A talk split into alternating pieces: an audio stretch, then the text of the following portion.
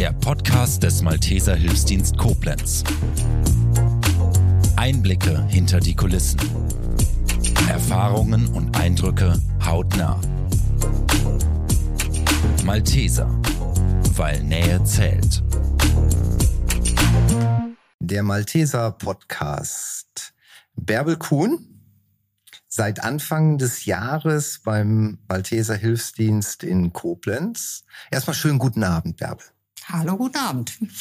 Ähm, du bist seit Anfang des Jahres hier am Standort Koblenz tätig. Ähm, vielleicht erzählst du mal ganz kurz, wer du bist, wo du herkommst und ja, mit welchen Aufgaben du hier betraut worden bist. Ja, mein Name ist Bärbel Kuhn. Ich komme quasi frisch aus der Rente. Ich bin zum 1.11. letzten Jahres in Rente gegangen. Das konnte ich zwei Monate genießen und dann habe ich festgestellt, ich habe noch viel zu viel Energie, als dass ich nur zu Hause sitze. Und dann kam ich über meine Tochter zu den Maltesern und ähm, habe angefangen, hier in Koblenz quasi in der PSNV-Gruppe ehrenamtlich zu arbeiten und bin dann erstmal so als, als Übergang, bin ich in die Fluthilfe ins Ahrtal gegangen habe dort geholfen in der Betreuung der Flutbetroffenen, habe dann ein bisschen geholfen bei, der, bei dem Betreuungsdienst in der Notunterkunft, als die ukrainischen Flüchtlinge hier ankamen. Und dann seit 1.6. tatsächlich in der Integration für die ukrainischen Flüchtlinge hier in Koblenz fest. Das ist innerhalb von kurzer Zeit, sind das schon einige Stationen. Mhm. Fangen wir nochmal chronologisch an. Du sagtest PSNV. Ich glaube, für die meisten ist PSNV kein gängiger Begriff. Was steckt dahinter? Also wenn ich es in ganz Neudeutsch sagen würde, wäre es die Krisenintervention, aber die Buchstaben PSNV stehen für psychosoziale Notversorgung. Das heißt, wenn irgendwo Not am Mann ist, wenn irgendwo eine Krise, ein Unfall, was auch immer passiert, dann werden wir durchaus alarmiert, sodass wir die Betroffenen unterstützen können. Jetzt haben wir zumindest mal so einen groben Einblick, was PSNV bedeutet. Dankeschön. Und dann ging es weiter äh, für dich mit dem Thema Ahrtal. Genau, das war ja letztes Jahr und Anfang des Jahres auf jeden Fall noch ganz stark. Ist zwar heute noch, aber da war es halt ganz stark. Da waren Unterstützung ähm, notwendig. Und ähm, über die Anke Sattler, die ja hier die PSNV-Gruppe leitet, ähm, bin ich dann quasi mit in die psychosoziale Versorgung ins Ahrtal gegangen. Auch das war Not am Mann. Ich habe dann in Bad 9 a Ahrweiler im Betreuungszelt, beziehungsweise damals hieß es das Winterzelt. Ähm, da war ich einfach mit vor Ort als offenes Ohr für die Menschen, die dort kamen und einfach Gesprächsbedarf hatten. Wie kann man sich das als Außenstehender äh, vorstellen? Du, ihr seid dann dort vor Ort und ja, Ansprechpartner für alles Belastende? Genau, das ist so, dass wir nicht einen Zettel hingehängt haben und gesagt haben, hier, wer reden will, ist bei uns richtig. Das ergab sich ganz einfach, indem wir dort waren, präsent waren.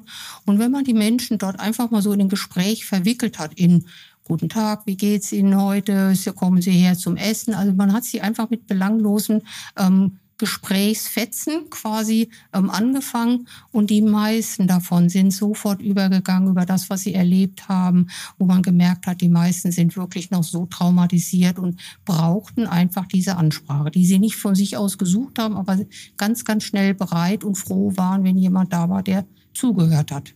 Das heißt, die Bedürfnislage war oder ist immer noch sehr groß? Bestimmt. Also sie ist mit Sicherheit immer noch da. Ich habe das ja gemacht bis Ende Mai, ähm, bin dann vom Winterzelt ins Wäschezelt umgezogen, ins Waschzelt. Das war ein Zelt, wo Waschmaschinen aufgestellt waren. Das hörte sich am Anfang auch für mich etwas merkwürdig an, ähm, mich präsent zu machen in dem Waschzelt. Aber das war die beste Entscheidung überhaupt, die wir treffen konnten, weil da kommen die Menschen sowieso hin mit ihren Alltags Abläufen und die haben dann erstmal nichts weiter zu tun, weil sie erwarten müssen, bis die Waschmaschine fertig ist. Und da habe ich ganz, ganz viele Gespräche geführt, wesentlich mehr Gespräche geführt als in dem Winterzelt.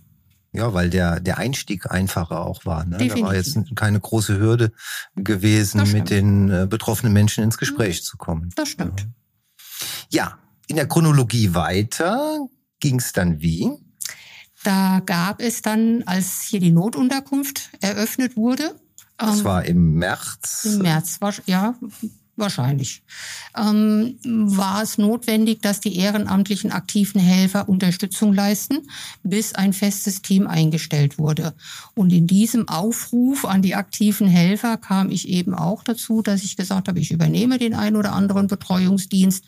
Ähm, das habe ich dann auch getan. Das fand ich sehr wichtig, dass wir da waren. Ähm, man hat auch da natürlich ganz viele wirklich betroffene, traumatisierten Menschen getroffen. Man konnte ihnen einfach schon Gutes tun, indem man da war und Essen angeboten hat, einen sicheren Schlafplatz angeboten hat. Und im Zuge dessen habe ich dann den Kai Sattler kennengelernt. Und der mir dann kurz danach das Angebot machte, hier in Koblenz die Stelle als Integrationskoordinatorin anzunehmen. Und auf dieser Stelle bist du jetzt seit äh, Juni. Genau, seit 1.6. mit einer halben Stelle. Das heißt, ich bin also tatsächlich nur noch Halbzeit, halbtags Rentnerin und halbtags Integrationskoordinatorin. Ähm, ja, und es macht mir total viel Spaß, aufzubauen, notwendige Aufgaben ja, und so kam ich dann jetzt hier nach Koblenz fest. Damit wir mal so ein paar Bilder bekommen von deiner Arbeit, ähm, was sind so Projekte, die da in deinem Kopf im Moment äh, sind, die vielleicht sogar schon umgesetzt wurden oder in Zukunft umgesetzt werden könnten? Also das Projekt, das erste Projekt, was wir jetzt auch tatsächlich starten werden, ähm, am 8. August ist der erste Termin, ist der erste Hilfekurs in ukrainischer Sprache. Da bin ich dank der Kollegen in Bad Kreuznach dazugekommen, die mir von dem Projekt in Bad Kreuznach erzählt haben. Ich das total wichtig fand, denn die Führerscheine laufen irgendwann ab von den Geflüchteten. Das heißt, die müssen, jetzt ist es nochmal verlängert worden, aber es hieß vorher nach einem halben Jahr, ähm, wenn die noch da sind, müssen die den Führerschein umschreiben lassen auf einen europäischen Führerschein und dazu brauchen die eben auch einen Erste-Hilfe-Nachweis. Und dann haben die ähm, Ko Kollegen in Bad Kreuznach gesagt, da machen wir was draus.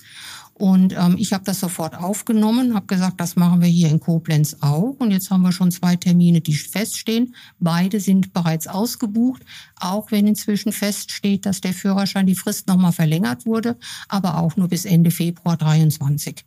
Aber das, trotzdem war Interesse da, so dass sich direkt Interesse so viele auf, angemeldet haben. Äh, also das Interesse ist auf jeden Fall da. Wir werden noch weitere Termine festlegen müssen, weil die zwei Termine reichen nicht aus für die ganzen Interessenten. Es gibt Rückmeldungen von Menschen, die dann gesagt haben, sie brauchen das vielleicht nicht zwingend für ihren Führerschein, aber sie möchten in der Lage sein, wenn sie zurückgehen in ihr Land und der Krieg dort noch gar nicht zu Ende ist, möchten sie auch dort erste Hilfe leisten können. Die sind da noch nicht so ausgebildet drin und dann versprechen die sich ganz viel von einem Erste-Hilfe-Kurs, dass sie das Gefühl haben, wenn ich wieder zurückgehe, kann ich auch dort helfen, kann ich mich einbringen. Tolles Angebot. Ja.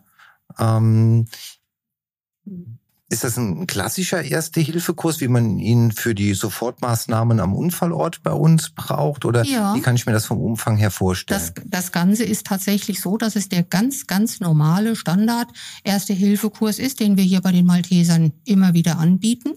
Der wird auch in Deutsch gehalten. Unser Dozent macht den in Deutsch. Allerdings ist ein ähm, ukrainischer Helfer mit dabei, ähm, ein Ehrenamtlicher, der dann quasi ja fast simultan übersetzt. Also alles das, was unser Dozent erzählt, wird dann auch immer gleich Satz für Satz oder Absatz für Absatz ins Ukrainische übersetzt. Und die Unterlagen, die haben wir bereits übersetzt in Ukrainisch, sodass die alles in ukrainischer Sprache mitnehmen können. Also Wahnsinnsvorbereitungen, die da getroffen werden mhm. müssen mhm. für dieses äh, Projekt. Zwei Termine, sagtest du, sind schon ausgebucht. Genau. Wie viel plant ihr darüber hinaus? Also ich habe mir eine Freigabe, wir müssen die ja fördern. Das wird, geht über die Förderung für die ukrainischen Flüchtlinge ähm, von der Aktion Deutschland hilft. Und wir mussten bereits abgeben, wie viel wir planen, wie viel wir ähm, freigegeben bekommen. Und ich habe jetzt noch mal acht geplant. Die Förderung geht bis September nächsten Jahres und ich habe bereits acht Termine schon angegeben, dass wir die durch, ähm, umsetzen möchten. Und die maximale Teilnehmerzahl pro Kurs? Also wir machen 15 maximal. Wenn es mal einer ist mit 17, ist das auch noch in Ordnung, aber viel mehr sollte es nicht sein, weil dann die Übungen nicht gemacht werden können. Jetzt muss man kein Genie sein im Rechnen, aber äh, 100 Menschen, die dann im Erste Hilfe geschult werden, das ist schon äh, eine tolle Sache. Definitiv. Das war das erste Projekt, was mhm. jetzt ziemlich zeitnah anläuft. Genau. Welche weiteren Projekte hast du auf dem Schirm? Ein weiteres Projekt, was bereits in der Vorplanung ist, ist ein sogenanntes Kunstprojekt. Ich habe noch nicht den Namen dafür, da wird es noch einen geben. Ähm, Hintergrund ist, dass ich ein ukrainisches Ehepaar habe, die gerne sich einbringen möchten. Die Frau ist Kunstpädagogin. Und wir haben jetzt vereinbart, dass wir einen Kurs aufsetzen, der circa drei Monate dauern wird. Die Interessenten lernen verschiedene Techniken vom Malen mit verschiedenen Farben, Aquarellfarben, Wasserfarben. Sie dürfen sich ausprobieren und dürfen sich dann ich sage immer so, die Seele herausmalen. Die sind auch alle belastet und nicht jeder mag drüber reden, aber manche können sich dann durchaus über Zeichnen, über die Kunst durchaus ausdrücken. Und da werden wir uns noch ein Thema ausdenken, ob wir vielleicht ein ganz, ganz grobes Thema vorgeben. Ähm, ich weiß nicht, das könnte jetzt sein, den Wald und auch da gibt es ganz unterschiedliche Darstellungen von einem Wald. Da kommen auch da die Erlebnisse durchaus mit hoch, ob das jetzt ein hell gelichteter Wald ist oder ein ganz dunkler Wald. Also ich weiß es noch nicht. Das ist, wie gesagt, noch in der Vorplanung. Aber das Ergebnis soll sein, dass wir dann eine Ausstellung wirklich ganz öffentlich machen in der Sparkasse hier in Koblenz. Wie werden die ja, zukünftigen Interessenten auf euch aufmerksam? Durch die ukrainischen Bewohner hier selber. Das ukrainische Ehepaar beispielsweise lebt bereits seit ein paar Jahren hier und die sind alle vernetzt. Alle die, die jetzt gekommen sind und meistens auch aus der Stadt, aus der jetzt das Ehepaar kommt, die kommen aus Kharkiv und kennen eben fast alle, die jetzt aus Kharkiv hierher in, in, nach Koblenz gekommen sind und die vernetzen sich alle. Da gibt es WhatsApp-Gruppen und da tauschen die sich aus. Die beiden anderen ehrenamtlichen Mitarbeiter, die ich bereits habe, für die erste Hilfe Hilfekurse, auch die sind vernetzt, ähm, weil ich kann selber nichts rausschreiben, weil ich spreche halt die Sprache nicht, aber das machen die dann. Die schreiben in diese Gruppen rein, geben die Angebote rein, kommen wieder mit Interessenten oder aber sie sagen zu mir, das und das fehlt noch, machen wir auch vielleicht ein solches Angebot und da wird es dann jetzt, auch das ist bereits schon in der Ideensammlung drinne, ähm, wird es noch ein Projekt geben mit psychosozialer Unterstützung tolle Angebote, die du auf den Weg bringst, mhm. äh, tolle Angebote, Menschen zusammenzuführen und äh, ja, ähm, wir hoffen, dass wir mit diesem Podcast es schaffen, Interesse zu wecken auf jeden Fall. Ich denke, der Malteser Hilfsdienst und äh, du für deine äh, Gruppe brauchst äh, viele Ehrenämtler. Das würde ich mir total wünschen, dass ich jetzt auch andere neugierig gemacht habe. Es macht total viel Spaß, in diesem Bereich zu arbeiten, sich ehrenamtlich einzubringen. Und das wäre natürlich richtig klasse, wenn wir so viel Neugierde geweckt haben, dass da der ein oder andere kommt und sagt, da will ich auf jeden Fall noch mitwirken. Das war's mit dieser Folge des Podcasts der Malteser Koblenz. Wir bedanken uns fürs Zuhören und freuen uns, wenn Sie auch das nächste Mal wieder einschalten. Malteser, weil Nähe zählt.